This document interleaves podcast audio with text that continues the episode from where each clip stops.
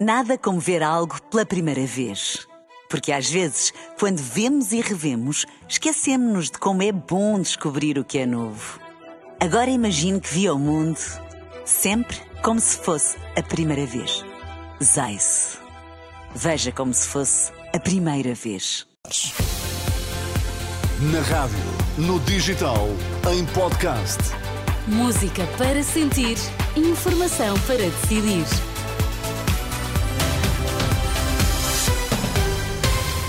Primeiro conheçam os destaques, logo depois, edição das quatro na Renascença com o jornalista Miguel Coelho. Boa tarde. Olá, boa tarde. Chuva forte no centro e sul do país provoca dezenas de quedas de árvores e inundações. Médio Oriente já chegaram a Israel os primeiros dois reféns libertados hoje pelo Hamas. Quedas de árvores e inundações são as consequências da chuva forte que está a afetar em especial as regiões centro e sul do país. De acordo com a Proteção Civil, até ao meio-dia tinham já sido registadas mais de 70 ocorrências, mas desde então o estado do tempo agravou-se de forma significativa. Para os próximos minutos está previsto novo balanço da Proteção Civil. Lisboa, Setúbal e Coimbra são os distritos mais afetados. A esta hora o distrito de Setúbal está ainda sob aviso laranja do Instituto do Mar e da Atmosfera. Lisboa, Santarém e toda a região do Alentejo e Algarve estão sob aviso amarelo.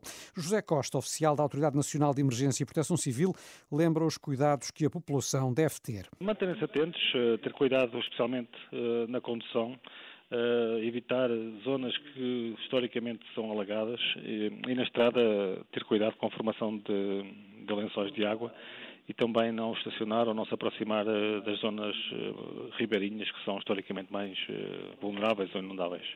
Em Lisboa, o mau tempo levou a autarquia a adiar a inauguração da iluminação de Natal, que estava prevista para hoje.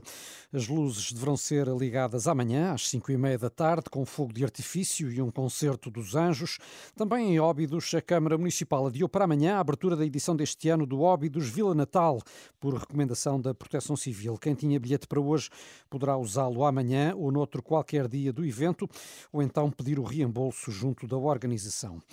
Este ano foi o mais quente de sempre, é o que diz a Organização Mundial de Meteorologia, dado conhecido hoje, no dia em que arrancou no Dubai a COP28 e onde foi alcançado um primeiro acordo sobre a forma de pôr em prática o chamado Fundo de Perdas e Danos, que eh, deve ajudar países menos desenvolvidos e mais vulneráveis às alterações climáticas.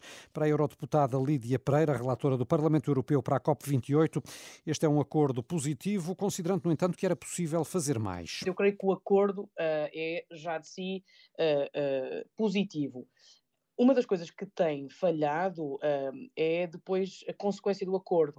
Uh, e, portanto, uh, eu vejo com bons olhos o acordo alcançado, acho que podia, há sempre margem para se fazer mais, mas a minha grande preocupação é depois, de facto, que se vá, que, o cumprimento desse acordo, e portanto sabemos que o relógio não para. E, e, e, e, era importante que houvesse esse, de facto, esse compromisso dos países depois em, em, em, em cumprir e entregar aos países em desenvolvimento. A eurodeputada Lídia Pereira em declarações a José Pedro Frazão. O PSD defende que não deve ser o atual governo a fechar o negócio da compra de ações da Global Média na agência Lusa. Informação adiantada por fonte da direção do partido à Renascença, que indica que a direção dos social-democratas foi contactada pelo governo sobre o negócio. Para o PSD, esta é uma matéria sensível que não deve ser decidida por um governo demissionário. Atualmente, o Estado detém mais de 50% da Lusa, a Global Média detém cerca de 23,5%. A parte que pretende vender a um fundo suíço. Contactado pela Renascença, o Ministério da Cultura diz que não é oportuno comentar o negócio. As pensões vão aumentar entre 5% e 6% a partir de janeiro, valor calculado pelo Instituto Nacional de Estatística, com base na estimativa dos valores da inflação referente a novembro, que foi de 5%. As pensões até cerca de 1.100 euros vão aumentar 6%. Já as pensões entre os 3 mil e os 6 mil euros devem ser atualizadas em em 5%. Pormenores para ler em rr.pt. Já estão em Israel os primeiros dois reféns libertados hoje pelo Hamas. Informação avançada pela BBC que cita forças de defesa israelitas. Para hoje, sétimo dia de cessar-fogo, está prometida pelo Hamas a libertação de mais 10 pessoas e também a entrega de três corpos de reféns. Na Terra Santa houve, entretanto, um novo ataque eh, perpetrado pelo Hamas, desta vez num posto de controlo na eh, Cisjordânia. De acordo com as forças de defesa de Israel, dois militares ficaram feridos. O atacante foi abatido. Nada como ver algo pela primeira vez. Porque às vezes, quando vemos e revemos, esquecemos-nos de como é bom descobrir o que é novo. Agora imagine que viu o mundo sempre como se fosse a primeira vez. Zais. Veja como se fosse a primeira vez.